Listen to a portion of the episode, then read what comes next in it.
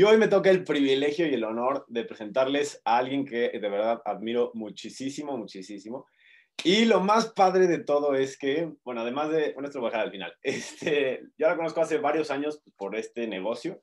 Eh, y como siempre lo digo, pues la verdad es que si no fuera por este negocio, pues él tendría que haber sido algún maestro o algún tío para que yo lo considerara un amigo.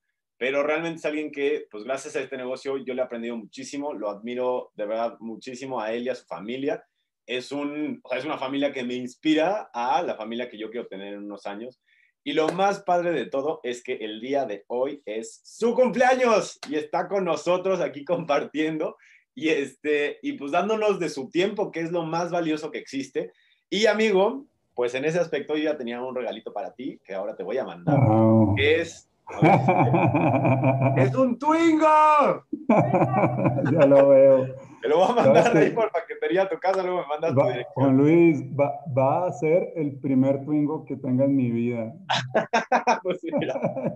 bueno, les platico qué es el Twingo también para que tengan en contexto. Eh, bueno, yo escuché un audio justo de, de Fabio hablando como de los sueños y de que tienes que tener algo que te mueva. Y en algún momento de su vida era un Twingo, que es este carrito. A ver si lo ven. Pues que no es el carrito más hermoso del mundo, pero era su sueño, ¿no? Y, este, y eso lo hizo moverse pues, en, su, pues, en esos momentos de, pues ya sabes, como de desesperación, de frustración y todo, eso lo hizo moverse y pues hoy en día, a través de muchos retos que ha vivido, que también nos va a platicar de eso, eh, pues hoy tiene, no nada más es líder Esmeralda, sino que además es miembro del Club de Millón de Dólares y tiene uno de los negocios más sólidos de todo el mundo. Entonces, los quiero dejar con mi super amigo, líder, mentor y que le den aplausos y abrazos virtuales por su cumpleaños a mi queridísimo Fabio Rodríguez. Adelante, amigo. Muchas gracias, Juan Luis. Eh, nomás confirmenme que me escuchan bien, por favor. Este, para mí es un honor. Te escuchamos perfecto. Para mí es un honor, estoy lleno de agradecimiento, un honor que me hayas invitado el día de hoy a, a compartir este, con tu equipo y con otros equipos. Muchas gracias, muchas felicidades. Espero que, que esto te ayude este, en tu camino. Y bueno, Juan Luis es una persona maravillosa, él, tanto él como su papá que me invitaron el día de hoy. Juan Luis, cada vez te ves más joven, querido amigo. Es un muchacho lleno de, energía, pero además de transparencia, de bondad en ese corazón tan grande que tiene. Y a mí me encanta su energía, sus valores. Creo que sus papás hicieron un trabajo excelente con Juan Luis este, y deben estar hoy muy orgullosos de, de todo lo que han puesto en él. Bueno, pues hoy vamos a hablar un poquito de, lo que ha sido mi trayectoria en Usana. Para mí, pues eso es, ¿cómo te explico? Cada vez es más difícil contarlo, cada vez te despojas un poquito más de ego, cada vez este, como que no quisieras hablar de ti, se vuelve complejo, este, pero la razón por la cual lo hago es porque esto puede llegar a ser importante para alguien, porque puede ayudarle en su camino, y, esto no, nos puede ayudar a todos. Si soy de inspiración para, para alguno de ustedes, este, será una maravilla, una maravilla que por lo menos uno de ustedes me, me, me diga, oye, hubo algo que, que, aprendí de tu capacitación o de, lo que compartiste. Pues yo soy Fabio Rodríguez, yo soy colombiano, tengo también el, el honor de haber nacido, pues nací en una tierra hermosa como Colombia, pero además también tengo nacionalidad mexicana. Me vine a México hace, ya van a ser, ya fueron 22 años, 22 años. Me vine por trabajo este, y estoy naturalizado desde hace, bueno, ya un muy buen tiempo. Estoy muy feliz, muy contento de estar en México. México ha sido un país que nos ha dado a mí y a mi esposa Sandra este, regalos inmensos, regalos hermosísimos. Han sido un país súper generoso, nos ha llenado de, mucha alegría y tenemos el orgullo de también ser mexicanos de, de corazón, no de nacimiento, pero sí de corazón. Por ahí alguien dice que los mexicanos tenemos la dicha de nacer donde queramos, ¿no? No me recuerdo quién es que decía eso. Y bueno, te voy a contar un poquito de, de, de lo que fue mi, mis raíces y mi trayectoria o, o, un poquito de mi vida antes del negocio de Usana y ahí en medio voy a ir contándote un poquito de las actitudes y de los aprendizajes que a mí me ha dejado la vida este, esto con el objetivo de que tú copies las actitudes que se, necesita, se necesitan para construir este negocio, para volverte un empresario del network marketing. Este, yo creo que pues a mí la vida me fue preparando para este negocio, me dio regalos, en ese momento yo no los veía como regalos, más bien parecían obstáculos, situaciones muy difíciles, muy duras, muy pesadas, pero poco a poco me fueron preparando hasta que llegué al negocio y lo entendí y lo aproveché y bueno, ya tengo, este año en mayo cumplo 14 años, cumplimos con Sandra, mi esposa, 14 años en el negocio de Usana y hace 14, mm, hace 10 que vivimos exclusivamente el negocio de Usana. Yo, como les decía, pues soy colombiano, yo nací en el seno de una familia clase media, tal vez media baja, este, donde nunca faltó nada, pero tampoco nunca había nada de sobra. Gracias a Dios mi papá, mi mamá me pudieron proveer de, de, de mm, alimento, de techo, de, de, vestido, de educación, pero siempre con mucha dificultad. Este, aquí estoy con, con mi papi y este, pues yo nací en la Colombia, en la Colombia que todos ustedes conocen, que es la Colombia de Carlos Vives, la Colombia de Shakira, la Colombia de Juanes, la Colombia de Álvaro Mutis, la Colombia de mm, Gabriel García Márquez, la Colombia de la Selección Colombia, del pibe Valderrama, en esa Colombia, pero también nací en la Colombia de la guerrilla, en la Colombia del narcotráfico, en la Colombia de Pablo Escobar, eh, cuando Pablo Escobar puso una bomba en, un avión comercial, eh, ese avión cayó a unos kilómetros de, de donde yo vivía, de mi casa, este, cerca de mi casa estallaban bombas, este, era una época de mucha violencia, de mucho odio, de mucho rencor, de, al mismo tiempo había gente que hablaba de, que había que buscar la paz, la guerrilla secuestraba, yo tenía amigos, eh, algunos amigos en la universidad en ese momento pues tenían dinero y algunos resultaron con problemas sus papás o alguien, siempre se, enteraba uno que alguien había muerto en una, o en un secuestro o había muerto en una bomba, ¿no? En un centro comercial ponían bombas. Entonces, eh, eso hizo que muchos de, las personas de nuestra edad este, albergáramos el deseo de salir de Colombia. Pero me voy un poquito más atrás. Cuando estaba pequeño, niño, tendría ocho años, eh, mi papá no puede seguir pagando la, la, renta de donde estábamos viviendo y nos tenemos que ir a vivir con mi mamá, mi papá, mi mamá, mi hermanita y yo a un departamento y pues estábamos ahí bastante apretados, llenos de amor, llenos de amor, gracias a Dios, eh, pero bastante apretados. Mi papá, eh, pues con muchos problemas económicos, también con algo de problemas de alcohol los fines de semana. Mi papá se, se y, mi, y mi mamá se separan cuando yo tenía 10 años y pues eso a mí me marca de por vida. Me marca, me genera un trauma inmenso que pues ha sido muy difícil de, de superar a pesar de de, haber asistido mucho tiempo a psicólogos y a, todas estas ayudas que el mundo te ofrece hoy en día. Este, y bueno, yo, mi mamá se, bueno, luego mi papá muere cuando yo tenía 16 años, lo, lo atropella un automóvil en un accidente automovilístico, mi papá fallece. Este, justo yo iba a entrar a la universidad y pues yo no tenía un contexto de abundancia, no tenía un contexto de, un ejemplo de abundancia. Tengo muchos recuerdos de muchas dificultades económicas en casa.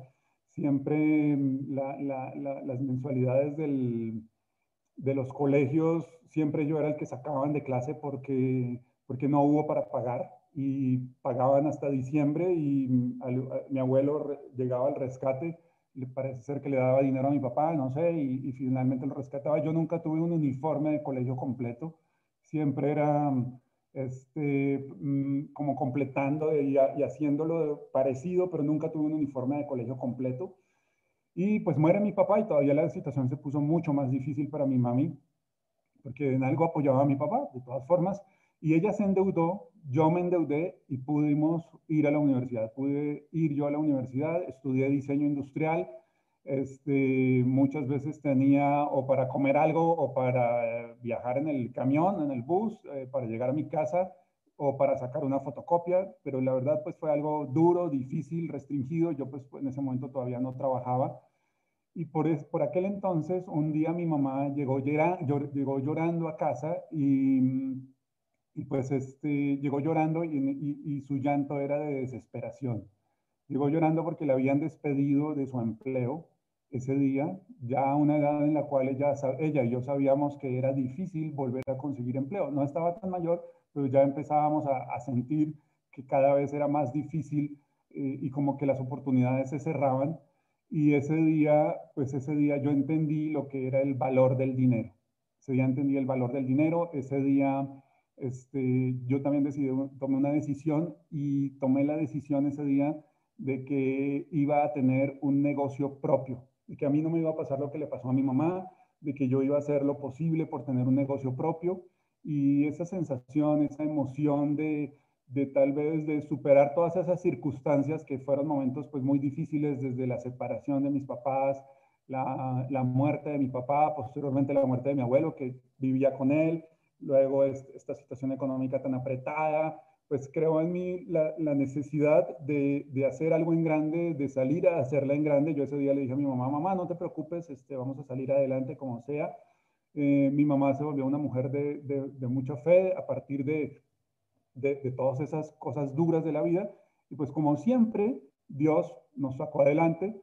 Este, pues nunca nada malo llega a pasar, nunca, nunca va a faltar comida ¿no? en, la mesa.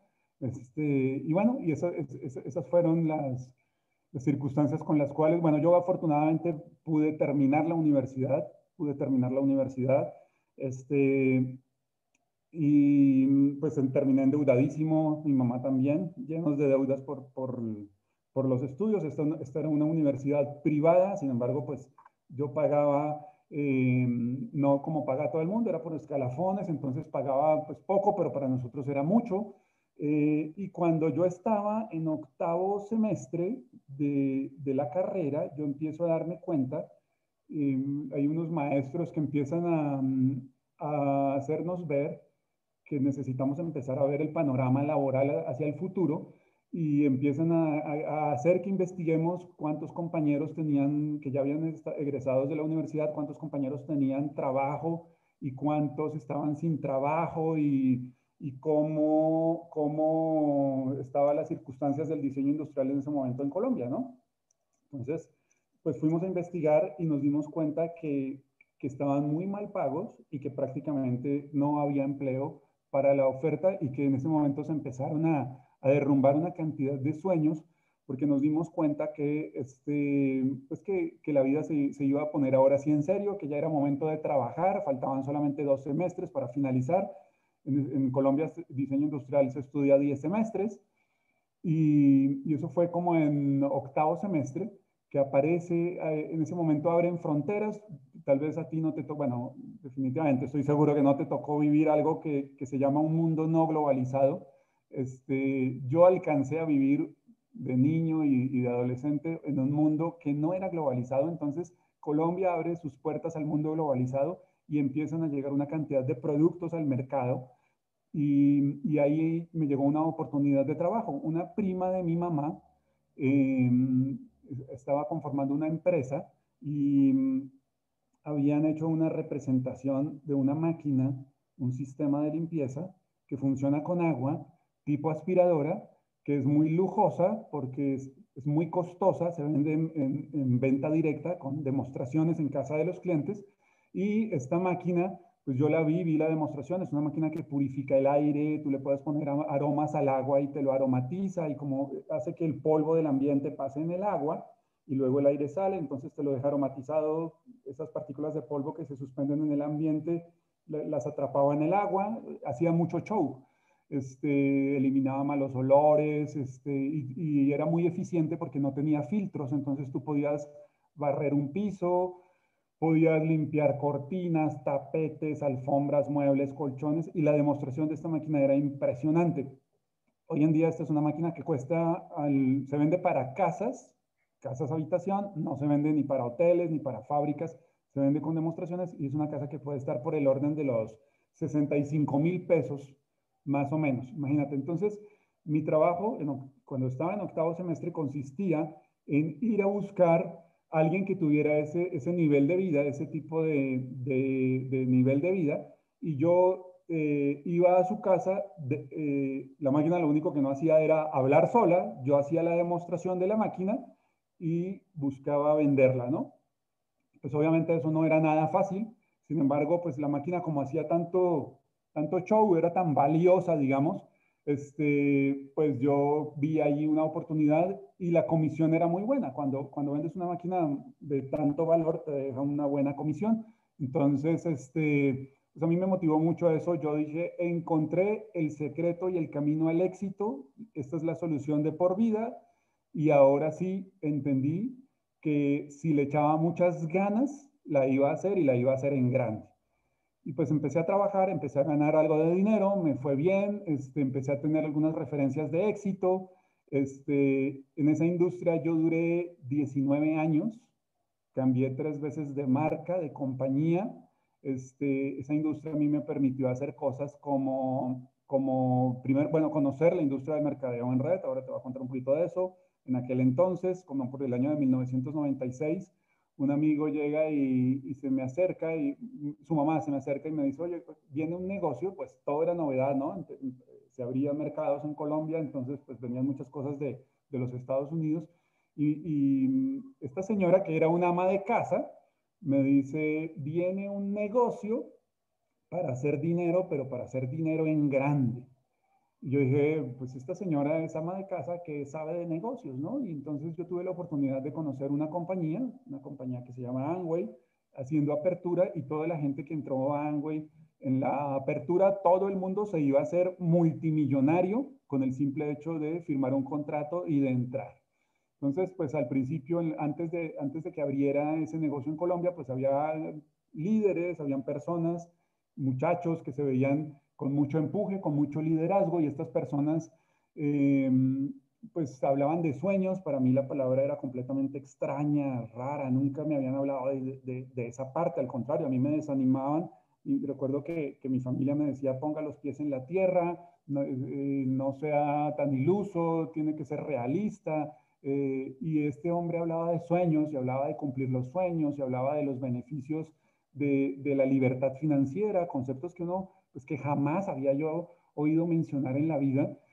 Yo sí había visto pues que había gente que tenía dinero y obviamente visitándola eh, a mis clientes veía la, la, diferencia económica, era fascinante entrar a muchas casas de clientes, yo podía ver que había mucho lujo, había mucha arte, eh, había obras de arte, había, eh, bueno, muchas cosas que obviamente es un estilo de vida que tú quisieras para ti, ¿no? Y mucho más cuando has tenido tantas carencias y bueno, como dice Juan Luis, hay un audio que se llama ¿Cuál es tu Twingo? Y en ese audio explico y cuento un poquito más a detalle todo lo que pasó aquí con, con, esa historia de la máquina, que es un audio que ha resultado pues, bastante inspirador para muchos. Para mí fue muy inspirador el Twingo y, ese Twingo que me está regalando Juan Luis, la verdad va a ser muy bonito tenerlo en un lugar muy especial. Eh, el Twingo es un automóvil y pues yo tenía que llevar la máquina en taxi hasta las casas de mi cliente y eran lugares bastante lejos. Era una caja grande, bueno, varias cajas, dos cajas y, un maletín de demostración. Y en fin, y, bueno, paralelamente yo entré a, a, esta empresa a hacer network marketing. Estuve seis meses, no tenía, en ese momento no había tantas herramientas como las que tenemos hoy en día, no había libros especialmente que hablaran de la industria, había muy pocos libros. Este, no, todavía no escribía el señor Robert Kiyosaki sus primeros libros.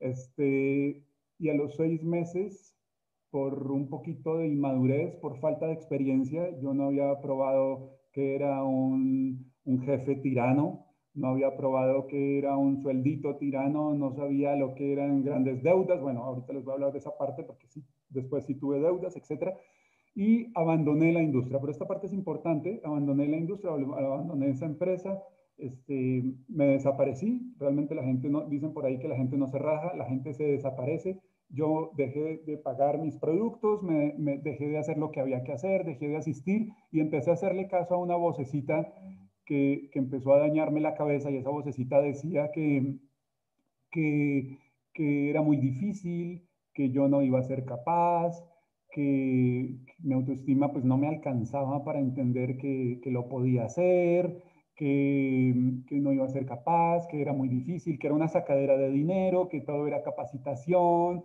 que, que no lo iba a lograr, que eso era mentira, que era una estafa, y empecé a llenarme de razones de peso para justificar mi fracaso y, no, y echarle la culpa a otro en lugar de asumir responsabilidad. Es decir, eh, yo ya estaba programado para ser una víctima, como la mayoría de personas que forman parte del cuadrante del lado izquierdo.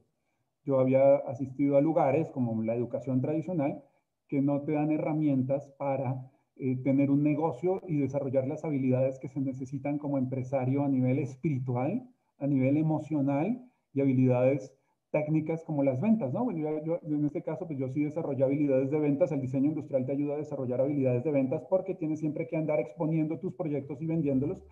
Y bueno, a mí la máquina dichosa, esta máquina em, me, me, llevó a lugares como, como Chile, em, a Cali también, fui gerente de una oficina, yo fui creciendo, duré 19 años en esa industria, fui gerente de la oficina de Cali, fui gerente de marketing de la oficina de Bogotá, fui gerente de ventas y me llaman para abrir mercado en Chile. Este, antes de irme a Chile, eh, apareció esto, alguien me dijo que eso era un activo, pues me lo vendió como un activo, un compañero, me daba mucho estatus, pues tal vez alguien recuerda y si no, ustedes que están muy chavos van a tener que revisar los libros de historia, eso es equivalente a un iPhone 13, ¿no? De aquel entonces.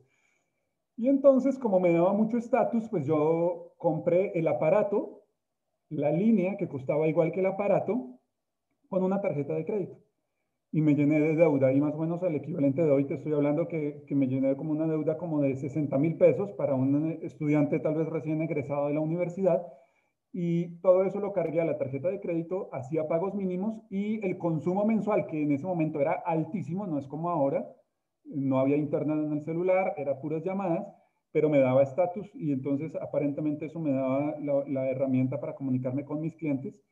Y mm, eso era falso, porque pues, no era así. En esa época el celular no, era, no se manejaba de esa manera, todavía el teléfono fijo era muy importante, no es como ahora, pero me llené de deuda los y empecé a hacer pagos mínimos y, y, el consumo mensual se cargaba la tarjeta de crédito y yo empecé a hacer pagos mínimos y pues em, ahí aprendí lo que era el interés compuesto, pero en mi contra porque se me volvió eso una deuda inmanejable, una persona pues, de mi edad, así, ¿qué te digo? Yo en ese momento tendría como 24 años, con deudas del tamaño de, pues, que no, no, no, podía pagar, y empecé a, a pensar y a, a sentir que, que, pues la vida no podía ser eso, solamente trabajar para pagar deudas, aunque yo no tenía responsabilidades grandes en ese momento, pero empecé a albergar también nuevamente la necesidad de, de que la vida fuera diferente, de que, de que hubiera libertad.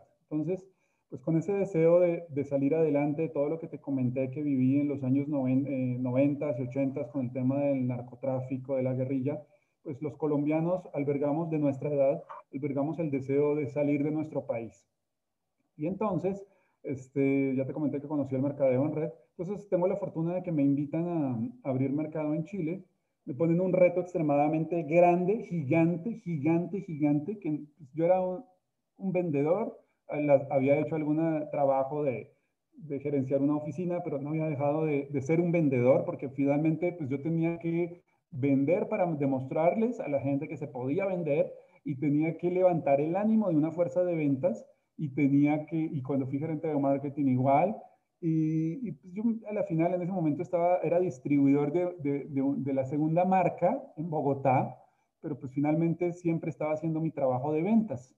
Y entonces este, el vicepresidente de la compañía en ese entonces me llama y me dice, Fabio, eh, estoy sacando un boleto para ti para que te vayas para Chile. Este, él, me había ofrecido que me iba a ir a Miami, luego me, ah, luego me había dicho que me iba para Guatemala a abrir mercado. Yo dije, me cambió Miami por Guatemala, bueno, no, vaya. Y luego me mandó a Chile. Ya te imaginarás la, la, la seriedad con que se hacían los negocios, ¿no? Y entonces llego a Chile, me bajo del avión, él me estaba esperando en el aeropuerto y allí me dice, este, le digo, bueno, ¿qué voy a hacer? Voy a dar una capacitación aquí a los vendedores, supongo, y en una semana y me voy y me dice, no, Fabio, tenemos un container lleno de máquinas y estamos haciendo agua, nos estamos hundiendo porque el representante de la competencia eh, patentó la marca a nombre de, la marca nuestra a nombre de él y acabamos de, ganar el juicio y ya podemos salir a ventas y necesito que este fin de semana tú y yo tenemos que conseguir un importador para Chile de la máquina que compre por lo menos 50 unidades al mes, eso era medio container, y, este, y necesito que si no lo conseguimos este fin de semana, tú te quedas a conseguirlo, tú te quedas a conseguir el importador para, para Chile. Y yo dije, Dios mío, es una labor gigantesca, inmensa, hacerme responsable del contenedor, de la importación, pero bueno, por lo menos ya había logrado mi primer objetivo, mi primer gran sueño, que era salir de Colombia, porque erróneamente yo tenía la idea que si yo salía de mi país, el éxito iba a estar afuera mío. Yo pensaba, los migrantes, eh, por ahí alguien un día me dijo que los migrantes vamos huyendo de nosotros mismos y efectivamente el, problema del migrante es que no se da cuenta que, que, viaja de pronto a un país de otras circunstancias, pero viaja con su misma mentalidad y es aquí donde todos tenemos que hacer el cambio. Pues yo no me había dado cuenta de eso, yo no estaba haciendo cambios en mi mente, algo me había dejado el sistema educativo de aquella otra empresa, este, yo no estaba haciendo, haciendo tantos cambios, todavía no había entendido a profundidad lo que eso representaba, lo que eso significaba, y yo pensé que con irme a Chile, pero me ponen este reto gigante, me ponen este reto gigante, yo pensé que le iba a hacer aquí muy en grande, y efectivamente hice cosas muy buenas. Eh, ese fin de semana conseguimos a un colombiano que se convirtió en el importador. No tenía el perfil, pero ya nos estaba solucionando el problema y se arregló que yo me quedara en Chile eh, un mes para, este, y yo ya empezaba a ganar en dólares y pues, empecé a, a, mandar dinero a mi mamá para ayudar en los gastos de la casa y yo empecé a vivir bien y empecé a ahorrar dinero. Este, y, llegó un momento en que ya estábamos vendiendo 50 máquinas al mes, yo me logré quedar unos meses más, todo, el, todo 1999 prácticamente lo pasé en Chile, este, pero definitivamente el, el, importador pues no era el perfil, luego me proponen a mí que, que, busque hacer sociedad con el importador de Argentina y que yo me quede con la, con la importación. El caso es que nunca apareció el importador de Argentina, yo no tenía el dinero para traer containers a, a, a Chile y me regreso con mis ahorros, con mis pocos ahorros que se gastaron en, dos meses, me regreso a Colombia y no sabía qué hacer sin trabajo y con una depresión terrible. Y en el año 2000, el mismo vicepresidente me llama y me dice, Fabio, te necesito en México. Bien, entonces, este, ya en ese momento yo me había olvidado de la industria del, mercadeo en red, pero eh, un amigo llega con un libro y, y yo cuando vi ese libro se lo quité. Era un viernes, se lo quité y le dije, que él lo estaba leyendo, pero yo me apoderé del libro. Tal era mi mentalidad de abundancia que lo vendían en un Sunburst, ahí abajo de mi oficina, aquí en, aquí en Guadalajara, y yo ni siquiera lo quise comprar, ni siquiera quise invertir, pero a mí el libro me parecía fascinante. Yo dije, ¿cómo es posible que alguien ponga esto en, en palabras en un libro para... hay demasiada sabiduría y esto es lo que yo estoy buscando. Yo no tuve la oportunidad de tener un padre rico, este, mi papá fue pobre, prácticamente no, no tuve papá cuando lo necesité para que me enseñara eh, otras cosas de la vida y, y aquí eh, pues lo están poniendo en un libro, vaya qué libro tan interesante. Y empecé a leer a Kiyosaki, me lo, le saqué fotocopias al libro, me lo acabé en un fin de semana, pero tal era mi, mi mentalidad de abundancia que ni siquiera compré el libro, se me hacía tan interesante y aprendí pues varias cosas, lo que enseña eh, Kiyosaki en Padre Rico, Padre Pobre, y cada vez eh, empezaba a necesitar eh, más libertad, más libertad, más libertad. Em, yo tenía problemas con ser empleado, a mí no me gustaba eh, estar subordinado, no me gustaba cumplir horarios, no me gustaba no poder irme de vacaciones cuando yo, a mí se me diera la gana, no me gustaba recibir órdenes, tuve muchos roces y muchos conflictos, bueno, no, pocos roces porque algunos roces más bien y algunos conflictos porque pues yo me sentía muy atrapado, ¿no? Como que me sentía que, que, que, que yo, pues acuérdate que yo había decidido que iba a tener mi propio negocio. Entonces, la máquina me daba la oportunidad de tener mi propia distribución. Entonces, pues me hice distribuidor también para Guadalajara. Em, viajo a Panamá, voy por Sandra. Yo le conocí a Sandra antes de irme para Chile y, voy por Sandra a Panamá, ya estaba viviendo en Panamá, le, la llamo un día, le digo que, quiero ir a visitarla y a los seis días le entrego anillo de compromiso. Eso fue en, en junio y nos casamos en enero. Yo tengo la fortuna de estar casado con la mejor mujer del mundo. Para mí el matrimonio ha sido una hermosísima experiencia al lado de mi esposa. Soy el hombre más feliz del planeta. Sandra para mí ha sido ese maestro que siempre eh, pues, todos debemos tener. Sandra es una persona llena de sabiduría, llena de amor en su corazón. Y para mí pues, ha sido la mejor sociedad que he hecho en la vida. Y, soy un hombre muy feliz a su lado. Y pues tenemos una familia hermosa gracias a todo lo que ella es. Entonces nos casamos. Sandra viene a vivir a Guadalajara conmigo este, ella viene a cantar, Sandra había grabado cinco discos, ella es cantante profesional y empezamos uh, a, hacer oración porque queríamos un negocio que nos diera lo que estábamos buscando, más tranquilidad. El negocio de las máquinas era muy inestable. Fíjate, eh, arrancaba el año y, la, la, gente la cuesta de enero este, luego llegaba Semana Santa, la gente se iba de vacaciones, luego dos meses de vacaciones de mitad de año, luego las colegiaturas, los seguros de gastos médicos, llegaba diciembre, nadie te atendía. O sea, prácticamente en todo el año todo el mundo tenía excusas para no comprar la máquina, ¿no? Yo estaba en búsqueda y, ya quería como hacer algo más, sin embargo estaba muy aferrado al negocio porque era lo que, al negocio tradicional, porque era lo que conocía, era lo que yo sabía hacer y tenía mucho miedo de hacer un cambio y empezamos a mirar opciones. Yo, al, haber estudiado diseño industrial, empiezo a ver, una prima me habla que había una fuente de chocolate, yo hice una fuente, un prototipo gigante y queríamos montar alrededor de eso una franquicia. Ya en ese momento me había leído otro libro de Kiyosaki, este, El cuadrante del flujo del dinero. Empezaba yo a entender ciertos conceptos como el tema de los sistemas. Entendí que no tenía, que no era empresario, que era un autoempleado, a pesar de que tenía mi propio negocio pero finalmente esto pues requería mucho tiempo, mucha inversión y nunca terminamos de desarrollar eso que llamaba, que iba a ser una franquicia de una fuente de chocolate. Teníamos algo de ahorros, ya, ya habíamos empezado a ahorrar un poquito, queríamos comprar una franquicia y nos dimos cuenta que nos alcanzaba para una franquicia de churros o para una franquicia de agua de coco.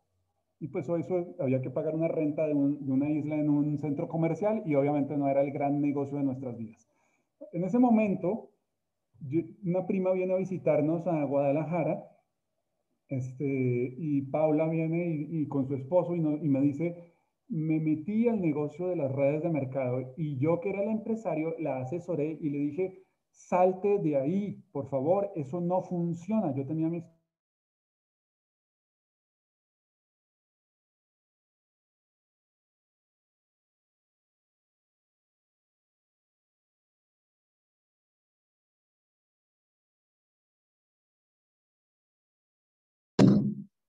Diamantes, estamos experimentando un poco de eh, problemas técnicos con la conexión de Fabio, pero estamos seguros que en unos segundos se reconectará. Perros, y ojo, vendedores perros. ¿Perdón? Ya, ya te escuchamos, Fabio. Es que te perdimos ahí unos, unos instantes. Ah, perdón. Desde bueno, voy a continuar un poquito atrás. Este, ¿Ahí me oyes bien? ¿Sí? ¿Me oyen bien? Sí, sí, ya te escuchamos. Ya, ya, ok. Gracias, Juan Luis, perdón. Este, y entonces, este, ¿dónde yo? Ah, leí, leí un libro que se llama Vendedores Perros, ¿no? Que también es de la serie de, de Blair Singler, de, de Kiyosaki. Y ahí dice, en ese libro, dice una cosa que todos debemos aplicar. Dice, si usted quiere incrementar sus ventas, lo que tiene que incrementar es su marketing.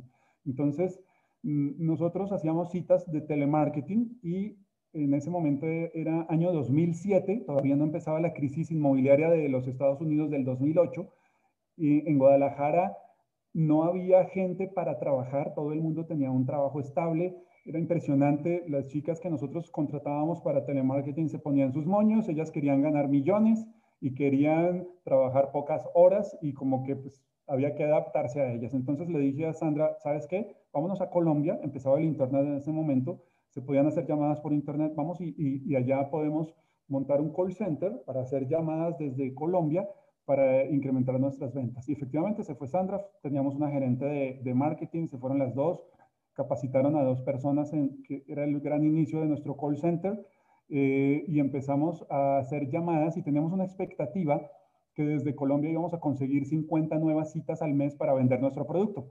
Y Adivina cuántas citas conseguimos después de tres meses de haberlo intentado. Conseguimos una cita y esa cita fue a la casa de este señor, que es el señor Pepe Rivera, y llegamos nosotros a la casa de Pepe, pues obviamente no lo conocíamos, Monse fue su esposa fue quien hizo la cita y se les había olvidado la cita. Yo por experiencia sabía que si ese día no me atendían, ya nunca me iban a volver a atender. Pepe me manda para, para dentro de 15 días, lo, apareció con un niño así debajo de cada brazo, los voy a meter a la ducha y no los puedo atender. Nos vamos para una piñata y no los puedo atender. Y entonces yo volteé a mirar para hacer conversación, volteé a mirar a ver de qué le podía hacer conversación y había unas tarjetas de Pepe de Usana en el piso, me dice él que llevaban ahí en, en las escaleras como 15 días y, y le digo, hago conversación y le digo, ah, porque había leído cómo ganar amigos e influenciar sobre las personas.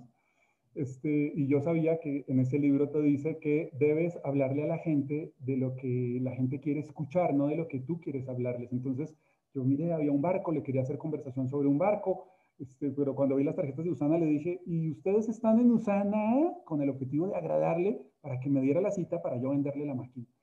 Y entonces Pepe me ya voltea al cambio, me, me voltea a mirar y me dice, sí, ¿ustedes también? No, no, no, no estamos en Usana pero Sandra quiere eh, tomar vitaminas. ya nos habían invitado al negocio cuatro o cinco veces y obviamente lo habíamos rechazado. Cuatro veces me acuerdo que nos habían invitado al negocio y sabíamos que eran vitaminas. Ya empezaba la marca a, saberse que era de buena marca. Y, y entonces este, Pepe dice, era sábado, dice, vénganse entonces el lunes para ver su máquina y cuando terminemos de ver la máquina, este, entonces ahora ustedes se sientan y yo les hablo de Usana. Y pues nosotros con tal de vender la máquina y de hacer la cita, le dijimos a Pepe que sí, que por supuesto. Y entonces, este, efectivamente llegamos el lunes, le ensartamos la máquina a Pepe a 12 meses sin intereses, a eso me dedicaba antes, a endeudar gente, y este, con un buen propósito, era una buena máquina, pero finalmente era endeudar gente. Y cuando terminamos, Pepe preparó dos Nutrimil, no lo sirvió y no, ya eran las 11 de la noche y empezamos a escuchar a Pepe hablar con el periódico. Y, y hagan de cuenta que yo escuchaba algo como, y yo decía, me quiero largar, me quiero largar, me quiero largar, no quiero estar aquí, esto no funciona, estos negocios, la empresa se ve buena, pero no funciona. Y me acuerdo que dijo dos cosas. Este, está Eduardo Barreto y es binario, y el doctor Juan. Yo me acordé de eso solamente.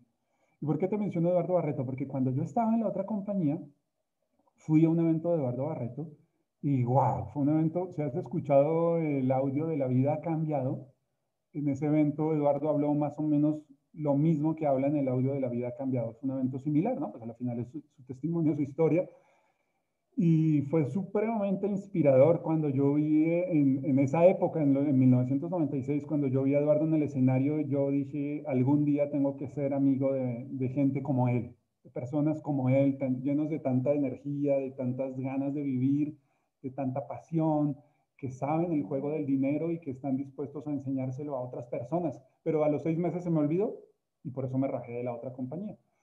Y entonces, este, yo le dije esa noche a Pepe, le dije, no, gracias, no estamos interesados, así como te lo estoy diciendo. Pepe terminó, le dije, no, gracias, no estamos interesados, pero si quieres pagarnos el enganche de, la máquina con vitaminas, por favor, pagándolo con vitaminas. Este, y así fue. Y entonces, aquí viene algo que es interesante.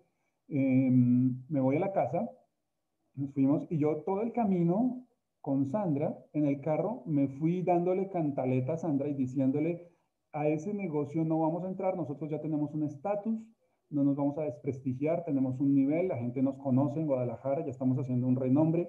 Este, es muy importante que, que entienda, Sandra, que a ese negocio nosotros no vamos a entrar, esos negocios no funcionan. Y le lavé el coco a Sandra de que los negocios de marketing de red no funcionaban. Me acosté a dormir y esa noche, supongo mi subconsciente se quedó trabajando. Pepe nos había dado dos DVDs. A la mañana siguiente este, me desperté, no sé por qué, cosas de Dios, puse, puse los dos DVDs, los vi, era la historia del Dr. Wentz. Y cuando vi ese primer DVD, yo dije, este hombre sabe de lo que está hablando. Y, y el otro DVD era un DVD de testimonio de distribuidores, testimonio de algunos distribuidores, historias de éxito.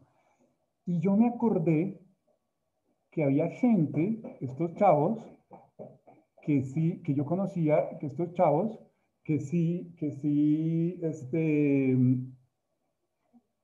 que, que, yo los conocía en piedra pómez y que hoy en día eran diamantes, porque uno le sigue el chisme a ver quién se va a hacer diamante, uno está siempre pendiente de los demás y, y yo había visto cómo habían calificado perla, rubí, esmeralda, diamante, y yo dije, yo me tengo que despertar a las 8 de la mañana para estar en la oficina y ellos pueden despertarse a las 11 de la mañana y yo lo tengo que hacer de por vida de esa manera, yo ya empezaba a intuir que yo estaba en un ciclo que a pesar de que me iba bien, ya tenía mi propia distribuidora, ya tenía dos carros, compré una casa, este, tenía cierto nivel de vida, podía ir a Colombia una vez al año, a Estados Unidos una vez al año, pero yo siempre voy a tener que estarme despertando hasta que me muera a las 8 de la mañana para ir a una oficina porque además soy autoempleado, soy independiente, no tengo un plan de jubilación, no sé cómo se maneja el tema del dinero, aunque estoy y solamente vivo para trabajar,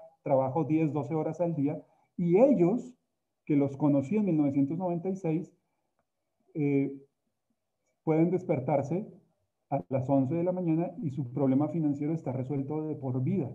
Y en un instante deja, dejé de ser un no y fui con Sandra y le dije, oye Sandra, esos negocios sí funcionan, siempre y cuando uno haga la tarea. Y la tarea es que tú no puedes pasar un día sin por lo menos estar sentado con una persona hablándole del proyecto. No puedes dejar pasar un día. Esa es la tarea y eso es lo que tienes que hacer diario hasta que el negocio despegue, con ánimo o con desánimo yo todavía albergaba la esperanza de que, de que, de que Sandra me, me, dijera, no, esos negocios no funcionan, me da pereza, no lo hagamos.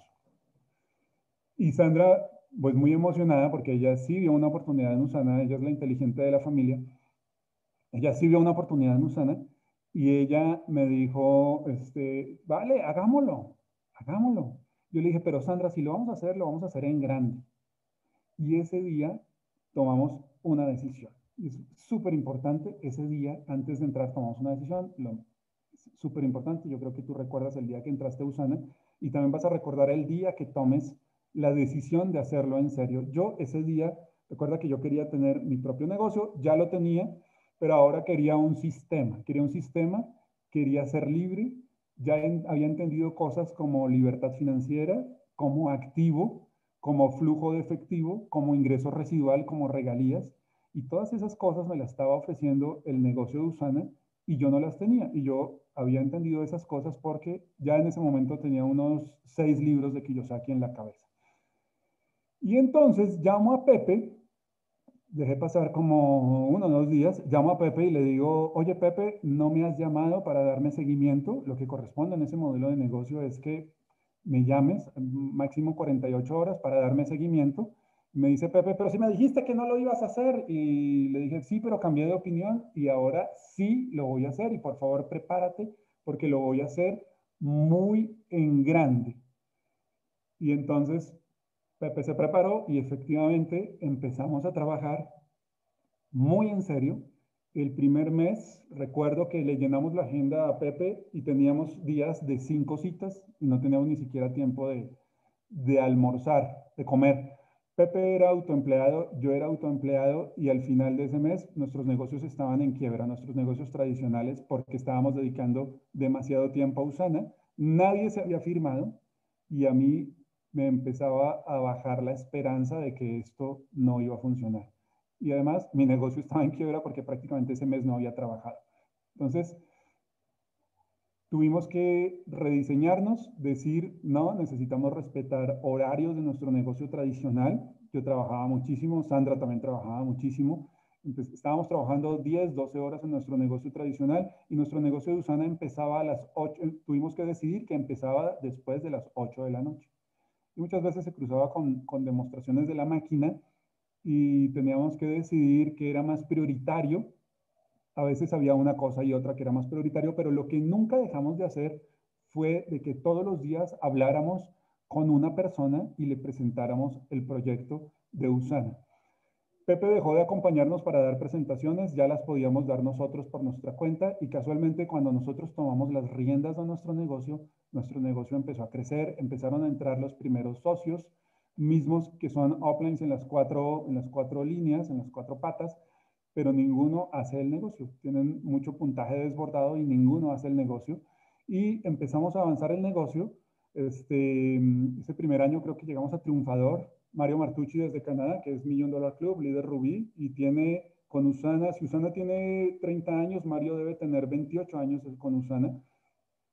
Él se llevaba al doctor Wentz a Canadá para hacer eventos y él vino a Guadalajara, estuvo viviendo creo que fueron uno o dos años y él nos enseñó a hacer el negocio de Usana, nos enseñó todo lo que sabemos hoy, nos enseñó cómo funciona el, plan de compensación y nos enseñó a construir un negocio con solidez, nunca comprando un PIN, nunca comprando volumen de más, nunca comprando producto por comprar para figurar, para calificar, para ganar un cheque, sino siempre haciéndolo con mucha estabilidad con mucha solidez, con mucha congruencia y eh, nosotros decidimos que pues, íbamos a hacer un negocio en donde no había que mentirle a la gente y, creo que en Usana, creo no, estoy completamente seguro que todos los líderes lo hacemos de esa manera, donde no, donde tenemos que priorizar las necesidades de las personas, donde tenemos que pararnos en los zapatos de los otros, donde tenemos que generar empatía y, y el problema de, que yo le veía a este modelo de negocios, por lo cual lo critiqué mucho, fue porque la gente siempre te ve como un signo de pesos en la frente. Y una de las cosas que nosotros no queríamos hacer era ver a la gente como números. Yo ya estaba cansado en, el mundo tradicional, yo había visto que eh, había, el representante de, una de las marcas de Colombia de las máquinas, siempre que me veía me decía, este, ¿qué hubo? ¿Cuántas vendió? ¿Cómo le fue? ¿Cuántas vendió este mes? ¿Cuántas vendió? Y pues a final éramos un número, ¿no? y nosotros entendimos que eso no era algo que podíamos, que podíamos hacer en el negocio de Usana porque era un negocio de personas, un negocio de relaciones y que entre más, entre mejores relaciones hiciéramos y más valor le diéramos a las personas, pues el negocio iba a crecer mejor, íbamos a crear una comunidad, un grupo de amigos, sin olvidarnos que se trata de un negocio y sin comprarle las excusas a nadie. Eso sí, eh, esto es algo que, que Sandra domina muy bien, que Sandra no le compra las excusas ni los pretextos a nadie porque les haces un mal a las personas. Eh, calificamos triunfador el primer año, el segundo año no recuerdo y para el tercer año éramos como líder plata y ya estaba entrando una mejor cantidad de dinero. Em, sin embargo, pues tenía muy poca cultura financiera, empezamos a endeudarnos más porque había más dinero y empezamos a tener una deuda muy grande nuevamente porque a la final, este, pues a la final venía con toda esta cultura de, la deuda y pues afortunadamente en el negocio de mentores, recuerdo que una vez le dije a Eduardo Barreto, oye, soy líder oro, íbamos en un vuelo para Colombia los dos, íbamos a, a la preapertura, estábamos abriendo mercado en Colombia, viajamos los dos y le dije a Eduardo Barreto, le dije, Eduardo, necesito que, pues yo le había pedido que fuera mi mentor, él no es mi offline, pero le había pedido que fuera mi mentor, necesito que me ayudes, este, porque, que me digas, porque pues a pesar de que gano bien, tú sabes, ganamos como oro, salimos en las listas, estamos sólidos, ganamos los bonos, eh, estoy muy endeudado. Eduardo me, me, me dio varios nortes, uno de ellos fue, me dijo, Fabio, ¿tú agradeces? Y yo pues me puse a pensar y dije, pues yo sí doy las gracias, pero así como que agradezca todos los días por lo que tengo, no. Y eso me ha cambiado la vida. El agradecer está en los libros y dice que, es la puerta de la abundancia. Y además me dijo, empieza a pagarte a ti mismo. Y empecé a pagarme a mí mismo. Y finalmente el negocio de Usana nos ayudó a pagar absolutamente todas nuestras deudas, inclusive el crédito hipotecario de nuestra casa, los carros, las tarjetas de crédito, deudas personales, habíamos tenido deudas de la empresa anterior, del, negocio de las aspiradoras, y llegó un momento donde empezamos a educarnos, empezamos a meter mucha educación en nuestra mente. Aquí puedes ver que estas cajas de cassette y algunos CDs los compré en una ciudad de Colombia y eso fue un rollo para traerlos a México y otro, otra caja en Mercado Libre la compré en Colombia, pero aquí estaba mucha información de otro negocio. En ese momento no había YouTube, no había lo que hay hoy en día toda la facilidad que tienes de conseguir información del negocio tan a la mano, tú con un clic, hoy en día puedes escuchar un audio, para nosotros había que desenredar una cinta, esa cinta había que pasarla a, eh, una computadora, luego quemar un DVD para poder escucharlo a un CD, para poderlo escuchar en el automóvil,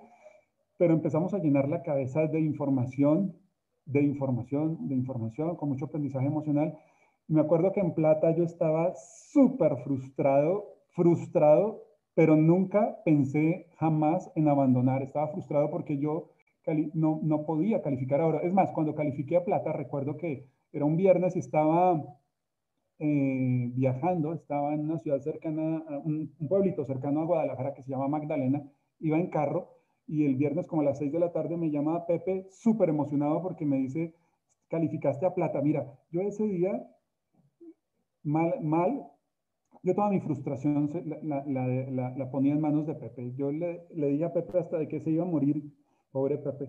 La verdad, Pepe me aguantó muchísimo y, tengo ese offline porque pues tiene una inteligencia emocional impresionante. Yo sabía un poco de marketing de red, pero él sabía de, de inteligencia emocional y él este, me ayudó a, a, manejar esos momentos de frustración. Eso era como una olla, para eso una olla a presión. Tú necesitas vaciar los momentos de frustración con, con alguien, porque a mí llegar a líder plata no me funcionaba, no me servía de mucho porque yo necesitaba el ingreso de los mil dólares USANA semanales. Y yo estaba desesperado por calificar líder oro y seguí trabajando durísimo, dando presentaciones, dando presentaciones, dando presentaciones, dando presentaciones, dando presentaciones y la acción la tenía todo, pero tenía el ego gigante y mi ego era lo que no me permitía calificar a líder oro, pero el trabajo eh, rinde frutos y con muchísima pasión y con muchísima resolución y muchísima determinación llegamos a Líderes Oro y allí en Líderes Oro pues este, pudimos empezar a hacer varias cosas. Una cosa muy importante que pudimos hacer en Líderes Oro fue empezar a facturarle a Usana y dejar de pagar tantos impuestos, que es una de las razones por las cuales las personas deberían voltear a ver este negocio. Si tú te das cuenta, el mundo tradicional te quita alrededor una persona de, nuestro nivel. Eh, si tienes un empleo, te quita eh, más o menos el 27%, cerca del 30% de impuestos pero además todo lo que compras tiene un IVA del 16% en México, del 19% en Colombia, es decir, que tú ahí más o menos estás redondeando un 45% de impuestos, es decir, es probable que tú te la pases de 12 meses del año trabajando aproximadamente este, entre 4 y 5 meses para pagar impuestos. Y este, para mí eso fue una gran motivación, el hecho de poder empezar a facturarle Usana y de empezar a, pagar menos impuestos porque podíamos empezar a, meter más cosas al negocio y deducirlas y pagar un, un, porcentaje menor.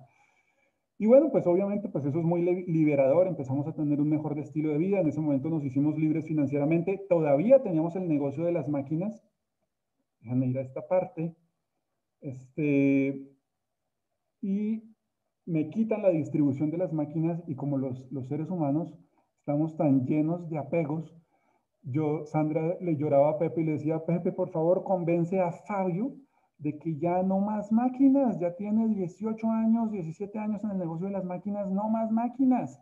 Pero yo tenía mucho miedo de soltar lo tradicional, tenía mucho miedo de, de, de, del cambio, de, aunque me iba muy bien en Usana, ya prácticamente habíamos igualado en, en Líder Oro lo que ganábamos con las máquinas, inclusive eh, llegó un momento donde salía dinero de, de, Usana para pagar los costos y me quitan la distribución de las máquinas y me invento que ahora yo iba a importar una máquina desde Alemania. Y aquí me escribe, este, les, les escribo yo a los alemanes y me dicen que hay una oportunidad para ser el importador general y necesito comprar un container de máquinas, entonces necesito ahora tener un socio capitalista, era bastante dinero que yo en ese momento no tenía, sí tenía el ingreso de Usana, pero no tenía ahorros como para invertir. Y me vuelvo el importador de la mejor máquina para todo México. 19 años. Error garrafal. ¿Por qué? Porque me consumió mucha energía, mucho de mi dinero. Ahí nosotros pusimos algo de dinero, algo de los ahorros. Eh, mi socio puso otra parte. Y al año de estar aquí, mi socio me dice, Fabio, este, te necesito de 6 de la, de 8 de la mañana a 6 de la tarde en la oficina, el negocio va bien, ya, ya eh, lo llevamos a cierto punto, este, necesitamos llevarlo a otro punto y, y, eso solamente va a suceder si tú estás en la oficina de 8 de la mañana a 6 de la tarde y esos ya no eran mis valores, mis valores habían cambiado, yo ya tenía libertad. Y le dije, Félix, déjame te hago una contrapropuesta, él nunca se imaginó. Y le dijimos, por favor, quédate tú con el negocio, nosotros no nos, llevamos, nos vamos a llevar un peso. No tengo ni un clip en esta casa de eso. Y entonces renunciamos a las ventas de, y a la sociedad que teníamos con, con mi socio, con Félix, y en ese momento terminamos de ser libres financieramente. Ya éramos libres financieramente, pero teníamos esa, esa carga del negocio tradicional encima de nuestros hombros y en ese momento pues fuimos muy felices porque, porque nos quitamos de muchas presiones económicas. Teníamos que tener un container, el dinero para desaduanar, un local, vendedores, este, contabilidad, administración, telemarketing, servicio técnico y todo eso nos lo quitamos de la cabeza, que era un dolor de cabeza y aunque, aunque yo lo tenía claro, de todas formas quise hacer esta operación, para todo el mundo fue, fue una sorpresa, ¿no? Fue una sorpresa que esto fuera así y bueno, en ese momento, inclusive me han seguido buscando para, para representar otras marcas y bueno, ya había nacido David Alejandro y empezamos a disfrutar. Luego vino el Rubí, luego vino el Esmeralda, luego vino el Millón Dólar Club. Y ahí vamos, eso es parte de nuestra historia. Un año nos fuimos a vivir a Colombia y este negocio nos ha permitido tener la oportunidad de tener la vida que siempre soñamos. David Alejandro, una vez en el colegio, la maestra nos mandó a llamar y nos mandó a felicitar porque dijo, todos los niños hicimos este ejercicio de que quieren ser cuando sean grandes todos los niños dijeron que querían ser policías, este, bomberos, y el único niño que dijo, yo quiero ser como mi papá, fue David Alejandro. Hizo esta foto, este, este dibujo, y ahí se dibujó él o yo con corbata, y arriba le puso Usana. David Alejandro por ahí tendría 5 o 6 años, y le puso el nombre de Usana. Hemos podido hacer cosas magníficas, como por ejemplo cuando nació Maripaz, dedicamos un año sabático a, su nacimiento y dejamos de, hacer lo que hay que hacer, de todo el trabajo, pero ya habíamos construido una estructura de negocio que nos ha permitido tener esta flexibilidad, esta libertad y esta vida tan cómoda. Obviamente que todas aquellas cosas que se pueden comprar con dinero, pero también aquellas cosas que se pueden comprar con tiempo. Por ahí en estos días leíamos un libro y hablaba de los pobres, de la pobreza de tiempo, y pues me daba mucha risa porque, porque pues lo describe bastante bien, la pobreza de tiempo grandes amigos, tenemos un negocio muy sólido y tenemos amigos pues ya en muchas partes del mundo porque tenemos una red bastante extensa, amigos crosslines, amigos de todo tipo. El acceso al conocimiento creo que es lo más importante que tienes en este negocio y por favor recuerda, yo fui un hater, un, retractor de la industria y seguramente tú también tienes ideas eh, todavía o, no, o ideas como esas, no son ciertas no son ciertas. El negocio de Usana es un negocio maravilloso, sí funciona. Yo lo tuve que demostrar en carne propia. Por ahí en la, introducción del libro de, del alquimista dice que para que aceptes algo como verdad, primero debes odiarlo desde el fondo de tu corazón. A mí me pasó. Y, las redes de mercadeo, pues las llegué a rechazar, pero fíjate, en un instante, de la noche a la mañana, cambié, me convertí en un sí. Y ese sí fue una decisión que ha perdurado 14 años que llevó a mi familia a disfrutar de libertad financiera. Hoy en día somos inversionistas en bienes raíces. Los excedentes de dinero, pues hay que ponerlos en algún lugar. Nosotros hemos decidido eh, este, estos últimos años dejar de viajar un poco y hemos eh, decidido ponerlos en bienes raíces y tenemos la ventaja que el negocio nos da de seguir haciendo crecer nuestro cheque. Em, hazlo y hazlo siempre para ayudar a los demás. Este mundo necesita de personas que hagan un negocio lleno de bondad, de llevar salud, pero sobre todo de llevar un mensaje de esperanza. Y eso es lo que nosotros hemos hecho para tener un negocio sólido, llevar siempre un negocio de esperanza, de que tú sí puedes, de que tú sí lo vales y de que tú lo mereces. Muchísimas gracias, se venció mi tiempo y damos paso al siguiente orador para la presentación. Juan Luis, muchísimas gracias por la invitación por permitirme este escenario para contar el testimonio, bueno, una parte del testimonio, la verdad es que es muy largo. Y gracias, gracias nuevamente, amigo, por la invitación y por mi regalo, por el Twingo. Este, pues bueno, como lo dije en un inicio, pues tenemos mucho que aprenderte y, este, y de verdad muchas gracias por compartir con nosotros. Podrías fácilmente tener de pretexto que es tu cumpleaños y decir, no, no, gracias, este, lo hacemos para otra fecha, pero de verdad muchas gracias por en este día tan especial para ti, estar compartiendo pues, con todos nosotros, con todas las personas del equipo, eh, todas sus experiencias y pues la idea es que nosotros aprendamos pues de tus errores y de lo que tú has vivido. Entonces, Van, muchísimas gracias por todo. Este, te agradezco mucho, sabes que te admiro muchísimo, te quiero también mucho y te agradezco mucho todo lo que nos has platicado, todo lo que nos has este, comentado y bueno, estoy seguro que las personas del equipo también han aprendido muchísimo. Eh, vamos a dar nada más un minutito para hacer cambio justo de oradores, para que tú veas, tú eres